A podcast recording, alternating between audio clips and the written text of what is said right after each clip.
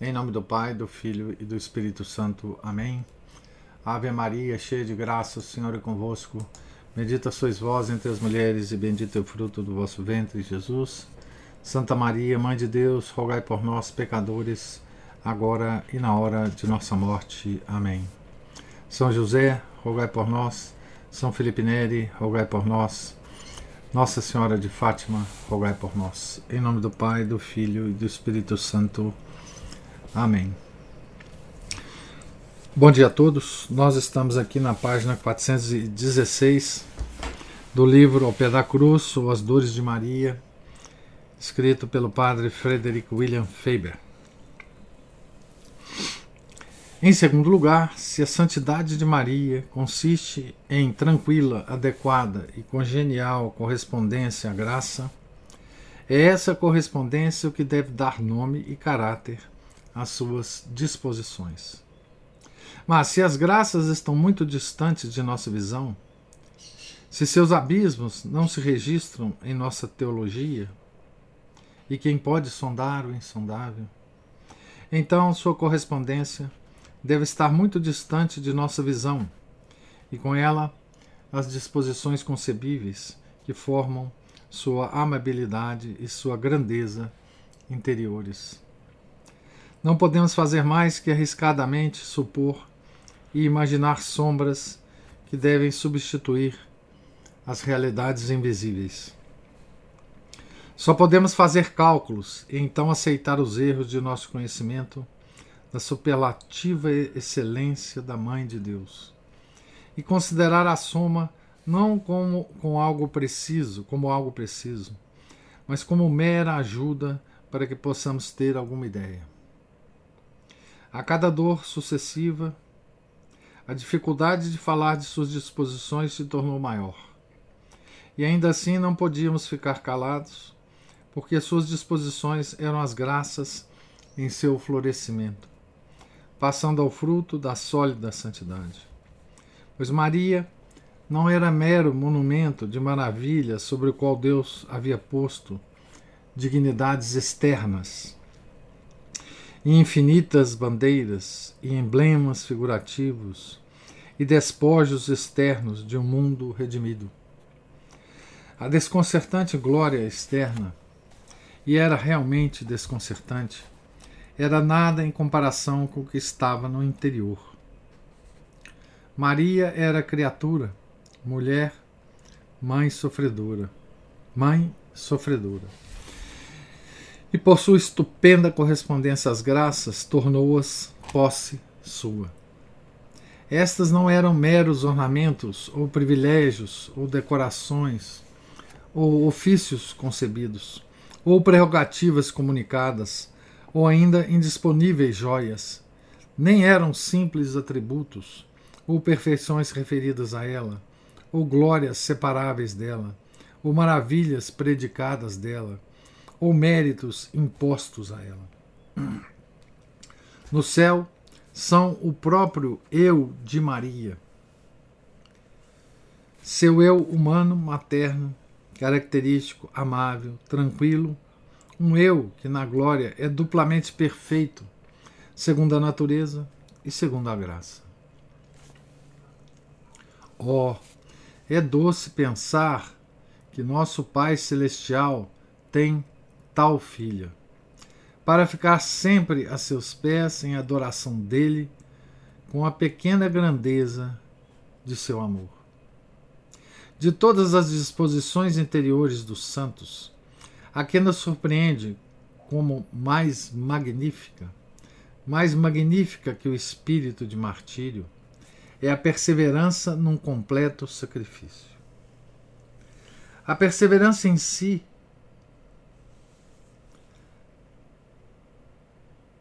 é a graça menos parecida com a, a criatura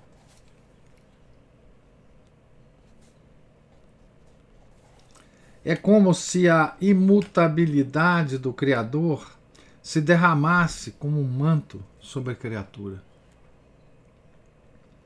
Há algo, ao mesmo tempo, mais elegante em seus movimentos e mais heróico em seu comportamento que, que caracterizou o belo fervor com que irrevogavelmente se comprometeu com o primeiro sacrifício generoso. Há mais do céu em sua imponência, ao passo que há também mais de humano na coragem do permanente esforço. Mas a glória da perseverança é incrivelmente aumentada quando ligada a um sacrifício completo. Há integridade e união no trabalho todo, o que parece torná-lo digno, digna oferenda à compaixão divina. É estranho dizê-lo, mas enquanto muitas almas falham no esforço, quando o sacrifício ainda está incompleto, não são poucas as que, se, as que o desonram quando está completo. A natureza dá passagem e procura repouso depois de atingir o ápice. E raramente acontece que na terra não haja algo ignóbil e indigno quanto ao repouso. Outros olham o que fizeram quase com um covarde arrependimento. Pois raramente um sacrifício é estritamente falando completo. Um homem comprometeu-se a algo mais, a algo mais elevado. Todos os esforços na vida espiritual, propriamente falando, têm de ser sustentados até o fim. A dificuldade, portanto, o alto preço da perseverança consistem em atenção nunca afrouxar-se. Nesse sentido, a perseverança é como uma graça que não pertence à criatura. É como uma semelhança sobrenatural com Deus. Outros não se arrependem dos esforços despendidos ou dos sacrifícios feitos, mas buscam sua recompensa. Diminuem a nobreza do que fizeram por uma falta de desinteresse. Não ficamos ofendidos quando pequenos serviços esperam recompensa. Mas grandes serviços lembram-nos a Deus e não parecem tão palpavelmente indignos dele e, portanto, pode ofender-nos a simples menção de uma recompensa. Assim, de uma maneira ou de outra, há poucas almas que não desfiguram ou prejudicam seu sacrifício e tomam seu sobrenatural frescor. Assim, quando vemos alguém persistir em seu sacrifício completo, com o mesmo ardor, com a mesma força, com a mesma magnanimidade e com a mesma paciência, quase graciosamente inconsciente de que fez ou faz algo grandioso? Não, porém, que não entenda o que faz, e sim que, quando todos os pensamentos se fixam em Deus, não resta nada para Ele mesmo? Então, nós a chamamos a mais magnífica de todas as disposições interiores, uma sombra da duração do incansável Criador, quando seu sábado se seguiu à criação do mundo. Esta era a disposição de Maria na sétima dor. Era o sábado de seu mundo de angústias. Quando, todavia, pensamos no sacrifício que fez, na integridade com que o fez, em, e em sua calma bravura, na desolada solidão das criaturas que estavam ao redor de sua alma desa desacompanhada, talvez possamos conceber quão longe e além do nosso poder está a nossa percepção da majestade intrínseca de tal disposição e quanto devemos rebaixá-la se queremos compará-la à disposição correspondente dos santos. E, por esta escassez de palavras, estamos fadados a dar-lhe o mesmíssimo nome.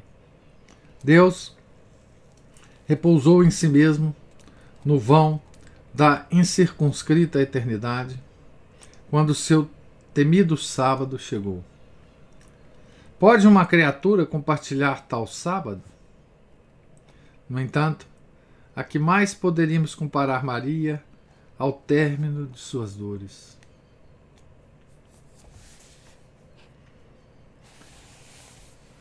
Outra disposição de sua alma nesta dor foi seu desprendimento de toda e qualquer consolação espiritual e da doçura das coisas divinas. Esta é a altura do amor que, se não praticado na terra, jamais poderá voltar a praticar-se, porque não há tal amor no céu.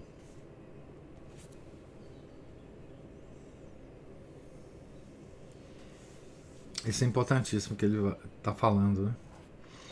É a, o desprendimento de toda e qualquer consolação espiritual e da doçura das coisas divinas. Então no céu não haverá isso, não haverá possibilidade desse desprendimento, né? Porque lá haverá consolação espiritual e haverá a doçura das coisas divinas. Falamos tão frequentemente de amor ao sofrimento, reclamando de outros e de nós mesmos, que quase nos esquecemos de quão alta e quão rara é esta graça, e de quão dura é sua busca para as almas comuns. De fato, são poucos aqueles para os quais tal graça é realidade, e menos ainda os que se encontram à vontade com ela ou que encontra lugar para ela no meio de outras graças. Mas os santos, que amaram o sofrimento que as criaturas lhes podiam infligir, escolheram os processos de sofrimento que Deus mesmo lhes impunha imediatamente à alma.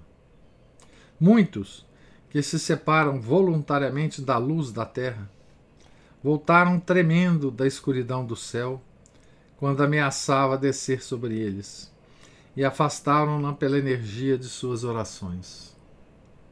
Houve santos que, por amor de Deus, renunciaram à doçura espiritual e às consolações, os quais, porém, ainda não poderiam suportar sobre si o abençoado eu divino como um temível instrumento de dor misteriosa.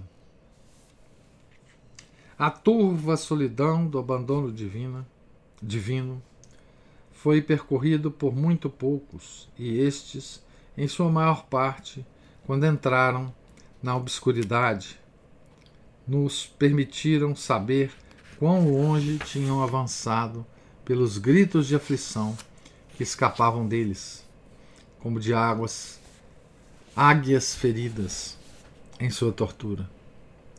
Jesus mesmo havia gritado enquanto afundava na apavorante morte. Permitiu-se a Maria, em sua dor, experimentar essa perigosa descida e partilhar ainda mais do que havia partilhado ao pé da cruz o abandono de nosso Santo Senhor. Assim como esta dor ocorreu no fim da paixão, como uma triste coroação, justo quando era menos provável que a natureza suportasse, assim sua dor veio no fim da compaixão. Como sua triste coroação, justo quando o sofrimento havia deixado náufraga a natureza entre as águas abundantes da graça divina. As duas dores, a sua em letra minúscula e a sua em letra maiúscula, terminaram na mesma misteriosa aflição divina, aonde não podemos chegar, mas onde sabemos que da indizível desgraça surgiu, indescritível, uma bela luz em suas almas, que adoravam a Deus com a perfeição da adoração criada, levando a oferta do amor humano muito além do que a maré da inteligência angelical jamais atingira.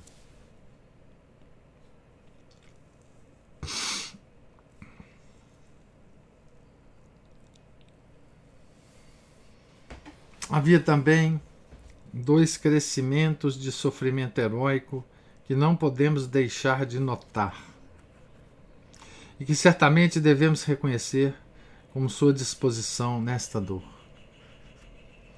o espírito de intercessão e o espírito de ação de graças. Os produtos da graça são frequentemente contraditórios com a natureza, mesmo quando enxertados nela. E como se o resultado natural do sofrimento nos vá tomar, tornar egoístas, forçando-nos a que nos ocupemos de nós mesmos e concentremos nossa atenção em nosso sofrimento. Mas sabemos que o propósito do sofrimento é o abandono. É como se a variedade de coisas que temos de suportar abrisse mais espaço em nosso coração e causasse lentamente a tranquilidade que nos permite pensar nos outros e atuar com a mais minuciosa e mais pensada consideração por seu conforto. O espírito de intercessão é parte do abandono que decorre da santificação da dor.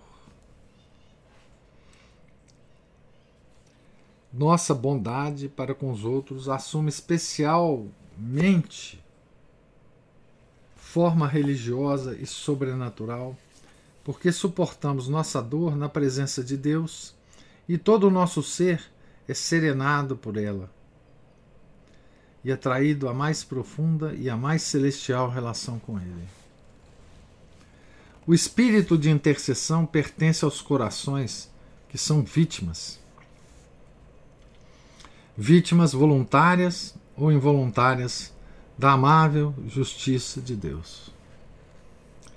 Todo e qualquer cristão que sofre está muito próximo de ser uma cópia viva do Cristo crucificado.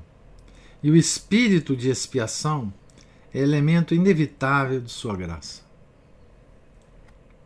Além disso, os agentes humanos estão geralmente mais ou menos preocupados com nossos pesares e, em sua maior parte, não inocentemente, nem sem alguma intenção.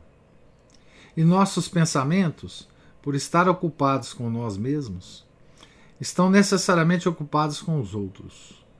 Assim, Jesus rezou por seus assassinos na cruz. Assim, os mártires rezaram por seus algozes. Assim também, prejudicar a um santo costuma ser uma estrada real para as mais seletas orações.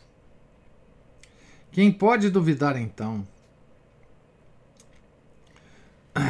E especialmente naquelas circunstâncias críticas do mundo e a partir dos abismos dos mistérios de graça redentora, que a alma de Maria, quanto mais subjugada pelas águas da, mar da amargura, com tanto mais tranquila intensidade se derramava em favor dos outros.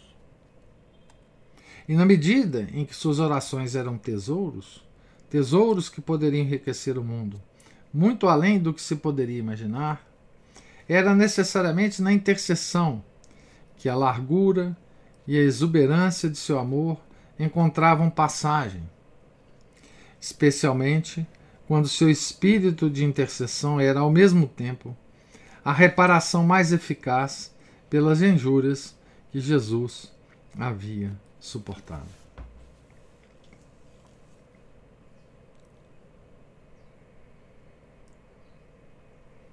Então, esse, esse bom, é, que eu li agora por último, né? É a base, é, digamos assim, teológica é, da Maria como é, da Virgem Santa como nossa intercessora. Né? Tá certo? Nossa intercessora no céu. É, não há dor como a dela, não há graça como a dela, e portanto não há intercessão como a dela. Né? Intercessão dela por nós. Né?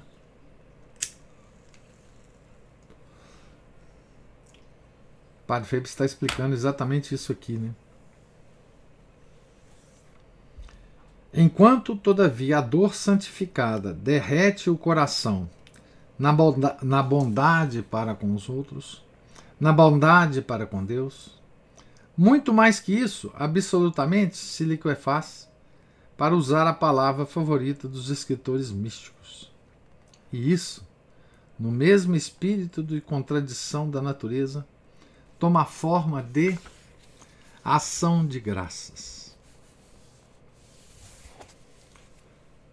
Segundo os princípios naturais, as épocas de sofrimento são as épocas em que menos temos de agradecer a Deus. Mas para uma fé iluminada e discernidora, são os períodos em que as bênçãos são milagrosamente comprimidas, tanto em número como em grandeza. E mesmo aqui existe algo de profundamente natural. Quando um amigo nos fere de alguma maneira, sua mudança de conduta, de algum modo, faz nosso coração recordar seu amor por nós. E o passado é brilhantemente ampliado por trás da presente nuvem.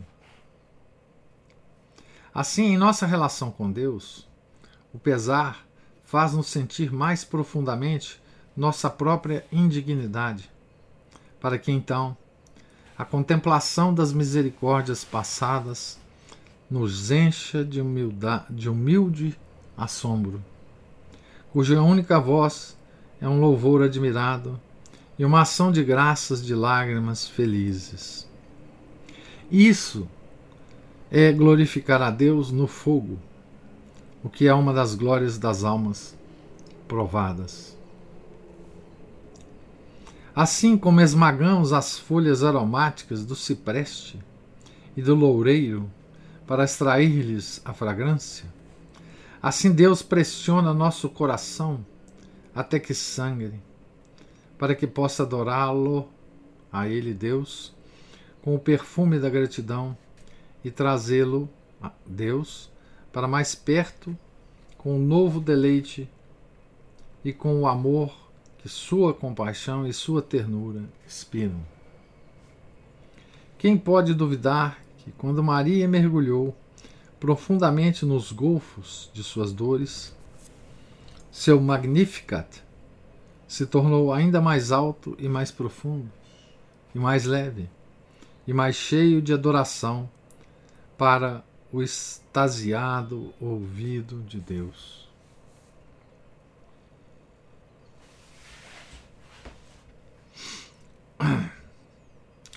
É, Padre Feber, é, como eu já disse antes, né, ele tinha inexoravelmente, né, para fazer a análise das dores de Maria, de mergulhar né, na, nos seus conhecimentos de teologia mística. Né? Então, o que ele está tentando dizer, ele próprio diz que a teologia mística não atinge as alturas das graças de Maria. Mas o que ele está tentando fazer aqui é, através da, da, da, teologia mística, nos dar uma ideia, né? uma ideia que ele chama de, de imprecisa, né? de fazer cálculos imprecisos, ele diz no início da, da nossa leitura, né? É, da altura da santidade de nossa mãe. Né? Então ele pega para, para nos instruir sobre isso, né? ele pega o exemplo dos santos. São exemplos que são incomparáveis com, com o de Maria, mas supondo que o leitor tenha alguma familiaridade né, com a vida dos santos, com o sofrimento dos santos, com o comportamento dos santos, né, ele tenta nos, nos dar uma ideia do de Maria, da disposição, do comportamento de Maria, das, das disposições de Maria. Né? É, e aqui ele fala do poder de intercessão de Maria, né? é, comparando ao do santo, não é? é? E aqui está o núcleo da, da nossa devoção aos santos, né? Embora não obrigatório, né? a devoção aos santos. É, aqui está o, o, digamos assim, o, fundamento teológico, né? para a nossa devoção aos santos. Né? É... Veja o quanto o quão distante nós estamos da piedade boboca é, que se tem por aí em relação à devoção aos santos. Né? Tá certo? Então, é do poder de intercessão que esses santos ganharam aqui na Terra. Né? É este poder que nós invocamos quando nós prestamos culto de devoção aos santos, né? aos santos de nossa preferência. Né? Mas Maria é diferente. Né? Maria é a nossa intercessora maior maior do que a intercessão de todos os santos e todos os anjos. Né? É... Aqui está de forma precisa, né? A,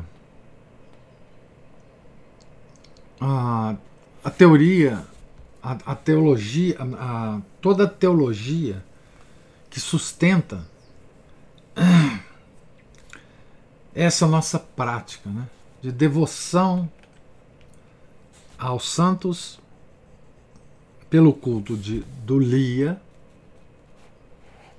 e da devoção como intercessora, né, aos santos como intercessores e a Maria como intercessora, o culto de super do Lia.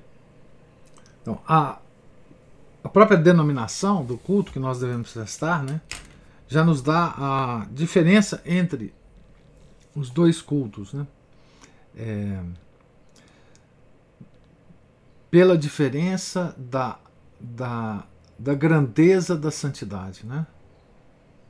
Da grandeza da santidade. O que quer dizer que né, a, a intercessão de Maria no céu ela é uma intercessão infinitamente mais eficaz do que a intercessão de qualquer santo. Não é? Tá certo? E é uma intercessão absolutamente necessária para que a gente recorra a ela. Sem essa intercessão, nós não vamos para o céu. Não vamos para o céu. Nós não nos salvaremos né? sem a intercessão de Maria. Né? E é esse poder de intercessão que vem justamente da grandeza da santidade de Maria, que aumentou à, medida em que ela passou pelas dores que passou, é? sobretudo a dor, as dores relacionadas à paixão, né? exatamente em nome dessas dores que ela adquiriu esse poder, né? É, a teologia tem um nome específico para isso, né? É, os padres dizem, toda a igreja diz, né, que Maria tem a onipotência suplicante, né? Ela não é onipotente, né, por, por ser criatura, né? Mas ela, através das súplicas, ela move a Santíssima Trindade, né? Ela move a onipotência. Né? Então, por isso ela, ela é considerada pela Igreja como tendo esse atributo, né? É, de onipotência suplicante, né? E é isso que o Padre Faber está descrevendo para nós com aquele alerta inicial que hoje nós lemos, né? Sobre as graças de Maria, né?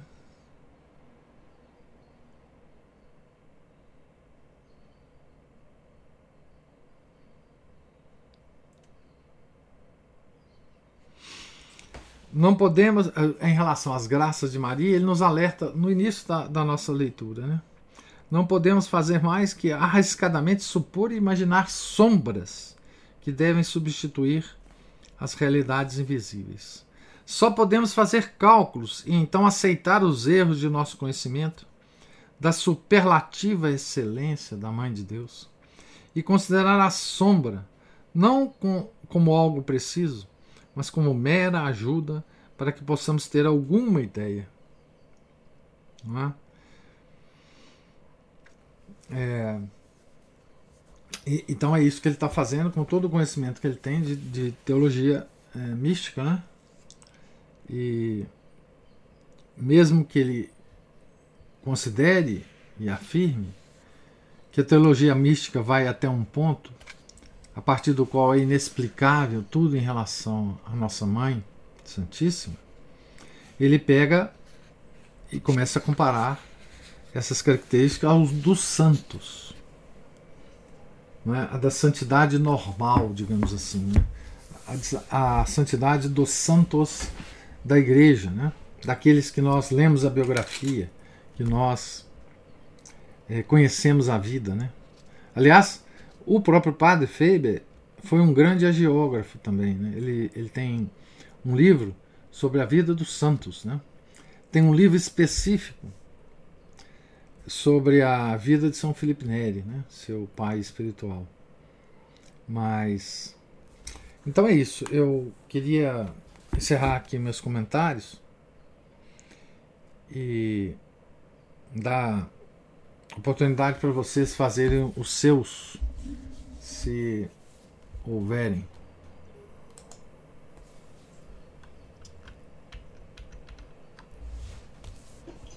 Professor, será que está certo pensar assim, ó, que é,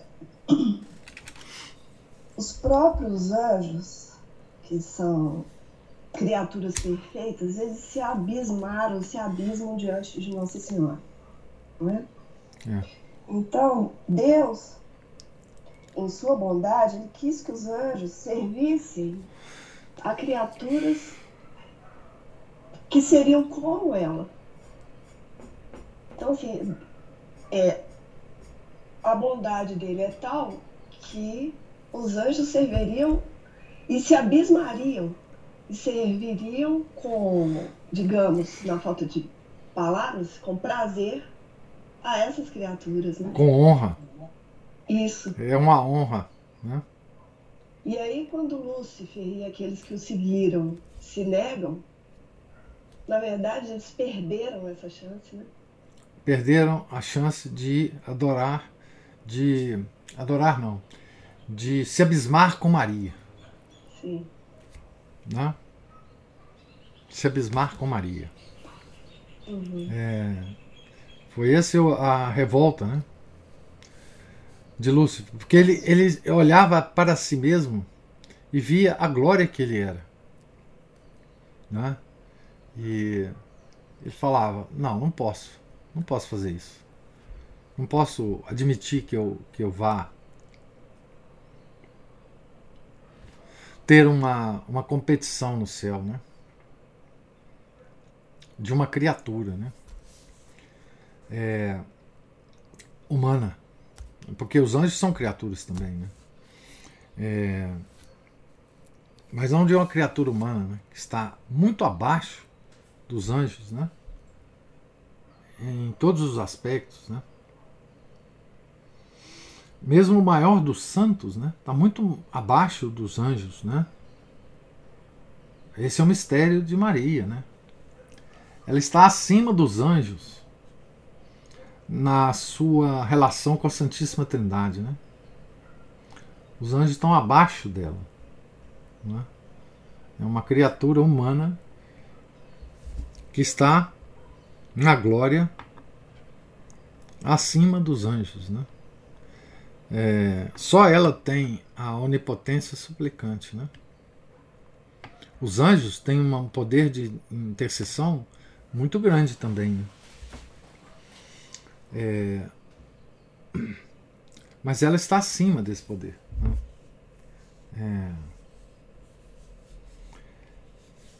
E é por isso que qual, qual, qualquer ofensa a Maria, né, qualquer injúria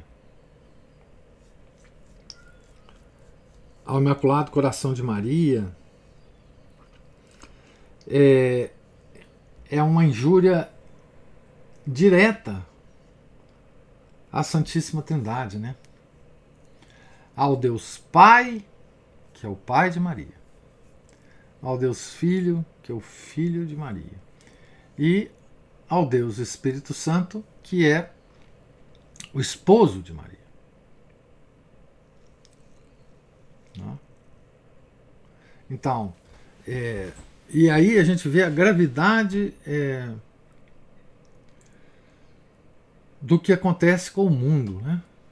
com o mundo é, fora da igreja e com o mundo dentro da igreja, né? Quando, então, assim, é, isso é apavorante da gente pensar, né? Porque quando é, o Concílio Vaticano II se reuniu, todo o mundo estava esperando a declaração do quinto dogma mariano, né? que é exatamente da medianeira de todas as graças, ou, correspondentemente, Maria como corredentora. Né? A, a respeito da verdade teológica desse fato, ela é absolutamente estabelecida. Né? Faltava apenas proclamar o dogma. E a gente sabe, porque a gente sabe a história, né? o quanto isso foi pervertido no Concílio Vaticano II. Né? é, o quanto de ofensa que isso não foi ao Imaculado Coração de Maria. Né? É, não o não ter proclamado o dogma, mas os motivos pelos quais eles não proclamaram o dogma. Né? Que, resumindo, foi para agradar os protestantes. Né? É, então, é, esse esse fato apenas, né, da história recente da igreja, ele é muito mais importante do que qualquer outro fato em termos sobrenaturais que pode, pode ter acontecido né, é, no concílio. Né? Esse fato único, ah, que a a, a consideração sobre a mãe de Deus é um fato extraordinário, né? É, por causa da altura da santidade é, de Nossa Senhora, não é? E, e também existem outros, outros momentos, né? Em que a gente se sente completamente aturdido, né? como afirmações do Papa é, Francisco, né? É, desprezando ou menosprezando a Maria como corredentora, né? É, enfim, tudo isso, é, considerando a altura da santidade de Maria, nos deixa aterrados, né? É, e, obviamente, o mundo. Né? O mundo, é quando ele quer atacar a igreja, ele ataca a igreja através de Maria. Né? É, então, a, e daí a gente. A gente pensa, né? Sobre a salvação, né? Quer dizer, quantas almas irão para o inferno? Ou porque desprezam Maria, ou porque usam a devoção a Maria para outras coisas políticas, né? Nós vimos, não precisa ir muito longe, né? Nós vimos recentemente no Brasil Maria ser usada para para fazer política, né? Política mais baixa, não é? Nós vimos tanto de rosário que foi rezado para a eleição de um candidato na nossa eleição, né? última eleição. Tá certo?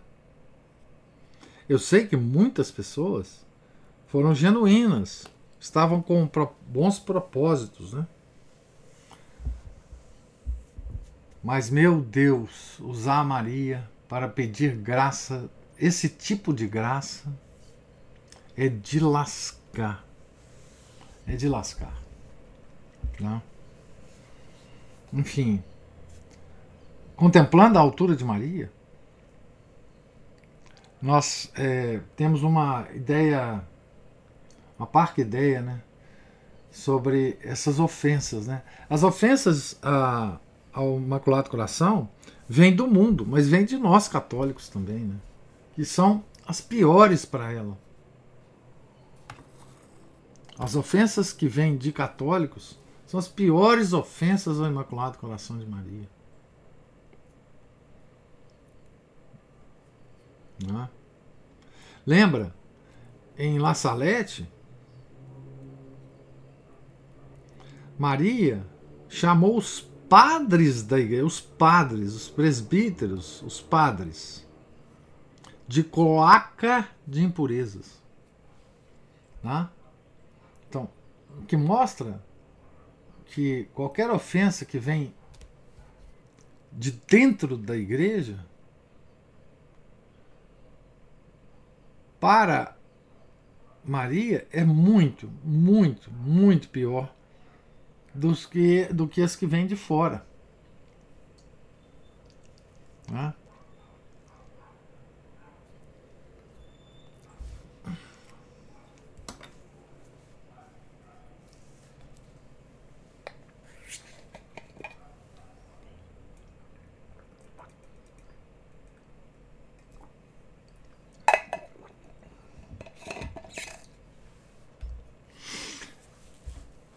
Mais algum comentário, gente? Alguma observação?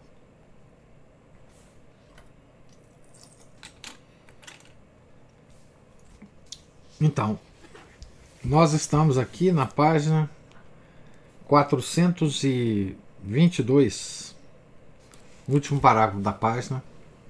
Se Deus quiser, continuaremos a leitura amanhã, né? A partir daqui, tá certo? Deus, Deus lhes pague a presença, a paciência, os comentários.